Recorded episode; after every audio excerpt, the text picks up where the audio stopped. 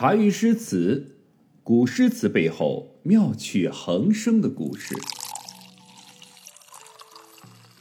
来到高仙芝幕府数月后，岑参开始经历了大大小小的送行战争无数次。自然条件的恶劣啊，更凸显了战士的勇猛和无畏。在那个提倡戍边立功的时期啊，这个战士们争先恐后的奋勇杀敌，这一切使得岑参浑身热血沸腾。每次有人率军出征应战之时呢，岑参都会大笔一挥，写下壮丽的诗句，为众多的将士们送行。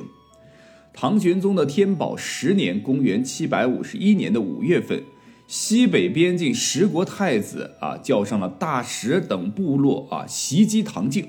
那么大石呢，就是啊现在的阿拉伯古代的一个称呼。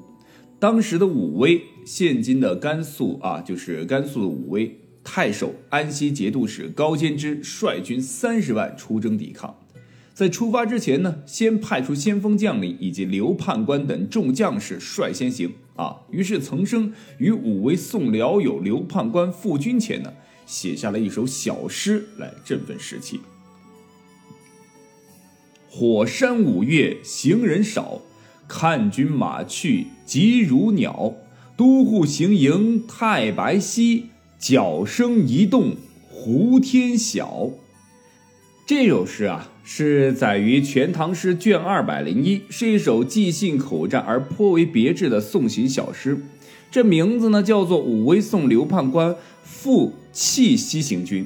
首句貌似以景物信口道来，点明了刘判官赴行军的季候，也就是五月何所向。这火山呢，即现今的新疆吐鲁番啊，这个火焰山，海拔四五百米，岩石多为第三纪的砂岩啊，色红如火，气候炎热，尤其是当盛夏五月来临的时候，那是火云满天，宁未开，鸟飞千里不敢来呀！啊，这鸟都不敢飞啊，那肯定人就更少了，是吧？所以呢，此句还写出了火焰山这个赫赫的严威。而那里啊，正是刘判官赴军必经之地。这里未写成行时先出其路难行之悬念啊。接着就开始写刘判官过人之勇了啊！看君马去急如鸟啊！这个一看，使读者就可以目睹这样的景象啊：烈日炎炎，这个黄沙茫茫，在断绝人烟的原野上，一匹飞马掠野而过，向火山扑去。可见那骑者的身手是何等的矫健不凡呐！以鸟来形容马，不仅写出了这个马跑得飞快啊，又通过其小呢，反衬出原野的壮阔。本是鸟飞千里不敢来的火山，现在竟飞来了这样一只不必烈焰的勇敢的鸟啊！打个引号，马啊，令人是肃然起敬。这就形象地歌颂了刘判官一往无前的气概，全剧以一个“看”字领起啊，赞叹啧啧声如闻啊。接下来写到都护行营太白溪，初看这第三句不过是点明此行的一个目的地，说临时的行营呢远在太白星的西边，这当然是极其夸张的一个表现方式了，呃，来写的啊。这样写呢，其实。哎，会显得很威风，会很有气派。细细的品味啊，这主要是由于“都护行营”和“太白”两个词能够唤起庄严雄壮的感觉。他们与当前唐军高仙芝部队的军事行动有关。太白，哎，大家也知道，亦称金星，是吧？古人认为它的出现在某种情况下预示敌人的败亡啊。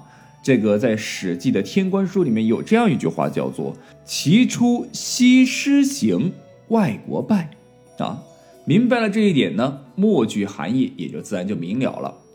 角声一动，胡天晓，哎，这最后一句可谓是一篇之景策啊。从字面上解读，这是岑参遥想军营之臣的情景。本来是拂晓的到来，军营便吹响这个号角。然而这位。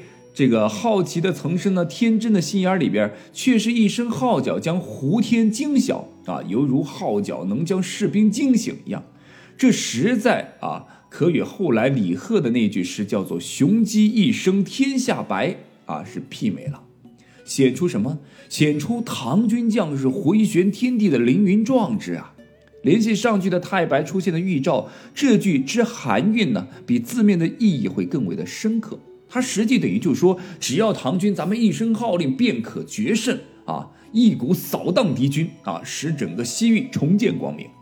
此句呢，不但是赋，而且呢，含有比心象征之意。正因为如此，这首送别诗才脱弃了一般的私人友谊的范畴，而升华到了更高的一个思想境界。此诗呢，它没有直接写惜别之情和直言对胜利的祝愿，而只就此地与彼地情景略加夸张和想象，叙述自然，比兴得体，颇能感受到啊整个幕僚的同事之间的一个形色。惜别与祝捷之意也就见于言外。在送别诗当中，岑参的这首诗呢，别具一格啊。那之前我也说过，岑参自打出塞以来呢，就是他诗歌高产期啊，可谓是灵感爆棚。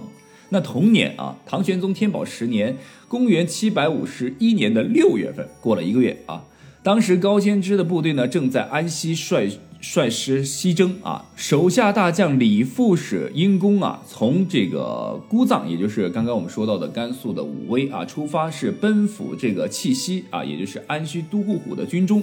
岑参呢，作为大后方啊，做此诗呢来送别这个这位李副将军啊，希望他也能够助高仙之士一臂之力啊，一定是拿下这个啊侵犯这个这个大唐边境的这个大师啊。所以这首诗是这么写的。火山六月莺更热，赤亭道口行人绝。知君惯渡祁连城，岂能愁见轮台月？托鞍暂入酒家庐，送君万里西击胡。功名之相马上取，真是英雄一丈夫。哎，这首诗呢，取名为《送李副使》。赴契西官军，创作于公元七百五十一年天宝十年旧历的六月啊。当时高仙芝啊正在安西率军西征，抵抗大石。手下李副使呢因公从姑藏甘肃的武威出发，赴契西啊军中曾参，所以写了这首诗来作别啊。这首送别诗不同于其他传统诗人含情脉脉，诗句里既不写践行的歌舞盛宴，也不写分手时的难舍离情。岑参只是以知己的身份说话行事，祝酒劝饮。然而字里行间呢，却使人感到了一股激情在荡漾。李副使将李武威远赴契西。因而诗的开头两句呢，既点明了时令，以李副使出塞途中必经的火山赤亭这段最艰苦的旅程开篇。火山五月人行少，上篇我们就说过了，五月都那么热了，何况是六月的这个酷暑更盛。他不从践行话别落笔，而从火山和赤亭起句，造就了一个非常特殊的一个背景，烘托出了李副使不畏艰苦、毅然应命前行的豪迈气概。而一路珍重送别之意呢，也暗含了其中。这三四两句在写法上有了一个转折，明显李氏不平凡的经历，激励其一往无前。知道您经常出入边地，岂能因见到轮台的月亮而愁起乡愁呢？是吧？这里的“岂能”啊，是故作一个反问，暗示啊，这个李副使长期驰骋沙场，早就把乡愁是置于脑后了，岂能愁见轮台月？是盛唐时代人们积极进取精神的一个反应，是盛唐之音当中一个昂扬的音节。诗的五六句啊，这个是招呼劝说的口气，挽留李副使托安稍住，暂入酒家饮酒话别。岑参呢，越过一般的送别诗啊，多表达一种依依不舍之情啊。直接提出了此次西行击湖的使命，化惆怅为豪放，在送别的诗体下开拓了新的意境。诗末两句直抒胸襟啊，更是气贯长虹。功名请向戎马沙场上求取，这才是一个真正的大丈夫。之相语气恭敬而坚决，这既可以看作曾生勉励李氏立功扬名、创造英雄业绩，又是自己的理想和壮志的一个体现。